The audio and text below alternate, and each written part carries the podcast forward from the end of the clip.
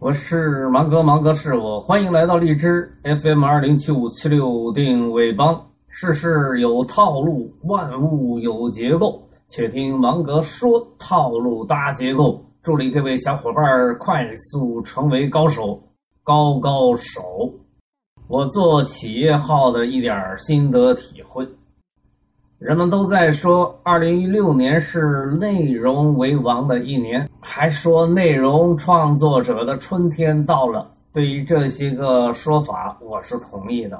今天我运营的个人企业号获得了流量主的资格，我想借此机会来向小伙伴们汇报一下我在这四十天里的收获。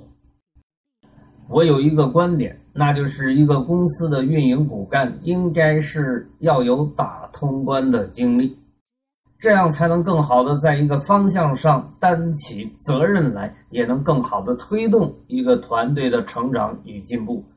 在公司里边，我正好负责内容运营，并从这一初始团队开始建立整个运营的班底，正好得悉企业号的运营新政策，我觉得不错。就自己弄了一个来玩一玩，这一玩还真的有了不小的收获。第一次看着仪表盘写文章，什么意思呢？这可能就是大家说的大数据分析的范畴吧。我这儿呢，呃，用那么大的词儿不合适，其实呢是一个意思。企鹅媒体平台给到我的数据，使我有一种看着仪表盘驾驶汽车的感觉。爬了半辈子的格子，从来没有这样的感觉，很新鲜。在公众号里边发文章，我想的更多的是我们要表达的主张是什么，然后通过什么手段去扩大覆盖面。对于好些个数据，随便看看，没怎么太在意。这一次，因为平台有推荐，而平台的小编也在思考什么文章会受读者的欢迎，于是我也跟着认真起来。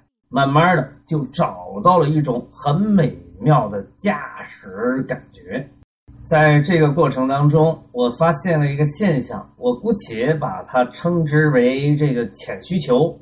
这个浅需求不像显需求那么受到人们的重视，但它是更普遍的存在。打个比方说吧，一个高三的学生，他的显需求就是高考，一切为了高考。但是我们想一想，高三的学生只有这种需求吗？还有没有别的什么需求也同学习这一主题相关呢？问题总是在追问之下露出真相。高三的学生们也在想：为什么说牛顿开启了机械宇宙？为什么是门捷列夫发现了化学元素周期表？大学应该学什么专业？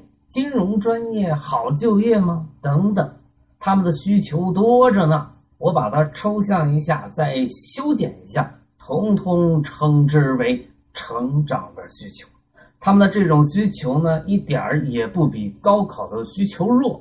于是我就在想，如果有老师也能关照到学生的这些个需求，学生们一定会喜欢上他，成为他的忠实粉丝。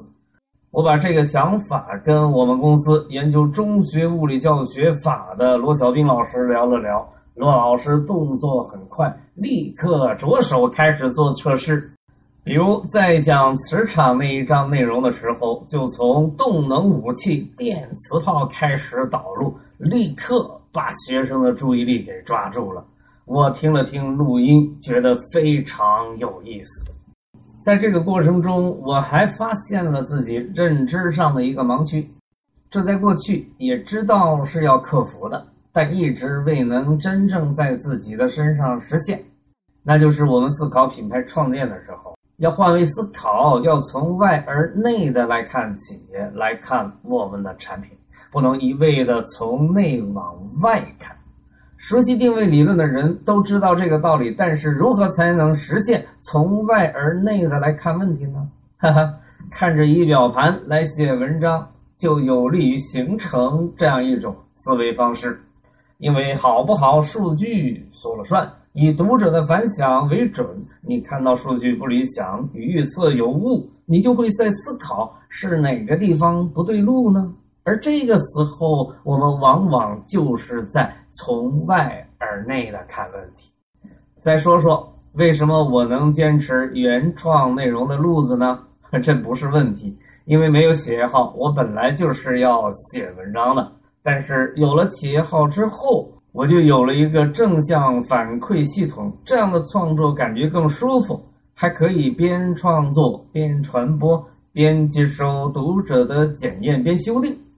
这样的一个知识结构树的生长过程，比过去更科学、更有效，特别适合有研究式学习习惯的人。这里还有一个最重要的收获，那就是在这个过程当中，我找到了调整节目定位的思路，我把它称之为二级定位，站在读者的角度来做的一个定位，那就是。助力小伙伴们快速成为高手，高高手，因为这正是我们公司研究与传播知识结构数学习法的目的所在，成效所在。